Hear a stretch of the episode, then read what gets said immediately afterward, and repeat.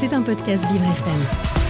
Bonjour Dimitri Ducrologmo. Bonjour Dominique. Alors ce matin Dimitri, vous nous parlez d'une élection présidentielle qui ravive de graves tensions entre deux États. Et oui Dominique, nous partons ce matin en Asie pour observer à la loupe un climat très tendu entre la Chine et l'île de Taïwan. Ce samedi 14 janvier, Lai Chang-te, représentant du Parti démocrate progressiste, a remporté les élections présidentielles sur l'île, obtenant 40,1% des voix.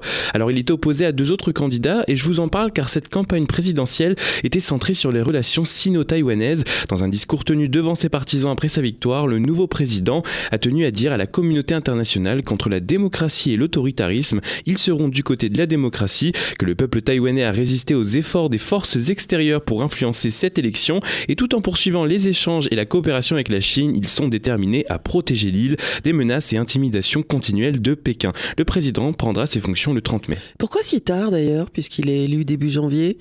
Sûrement euh, leur, organisation euh, sur l'île. Absolument Absolument. Bon, ces tensions entre la Chine et Taïwan, elles sont dues à quoi, Dimitri? Eh bien, ces tensions sont dues aux prétentions de la Chine. Alors, pour rappel, Taïwan est une île de 24 millions d'habitants, située à 160 km, à 160 km au sud-ouest des côtes chinoises. Son nom officiel est la République de Chine, à ne pas confondre du coup avec la République populaire de Chine. C'est un État souverain, démocratique, avec son propre gouvernement, sa propre monnaie et ses propres institutions, mais qui n'a jamais déclaré son indépendance et la Chine considère que Taïwan lui appartient et souhaite que l'île réintègre son territoire.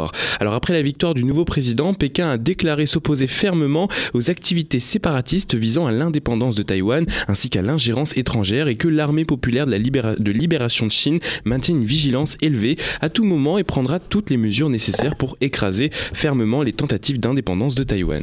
Ce qui est très inquiétant, Dimitri, ce sont véritablement ces pressions militaires exercées par la Chine sur Taïwan. Effectivement, la semaine dernière, le ministère de la Défense taïwanais a observé la présence de 5 ballons chinois, 10 avions et 6 navires de guerre. Alors la communauté internationale est très attentive à ce qui se passe car il y a un grand risque d'invasion militaire sur l'île par l'armée chinoise, mais aussi parce que Taïwan, bah, c'est l'illustration la plus concrète de la rivalité Chine-États-Unis.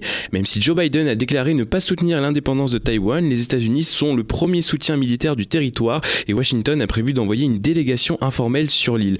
Par ailleurs, l'Union européenne reste préoccupée par les tensions croissantes dans le détroit de Taïwan. La Russie, elle, rappelle qu'elle considère Taïwan comme faisant partie de la Chine. On va pas sortir là Et quels seraient les risques en cas de conflit armé entre les deux pays?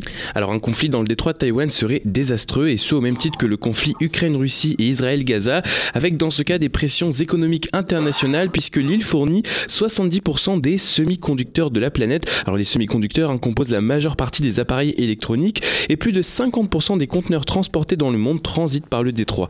Autant vous dire que chaque pays verrait un intérêt à intervenir dans un tel conflit. Cette image du jour doit nous mettre en garde. Ça veut dire encore une guerre quelque part sur la pas. Bah non, on le souhaite vraiment pas. Ça suffit comme ça.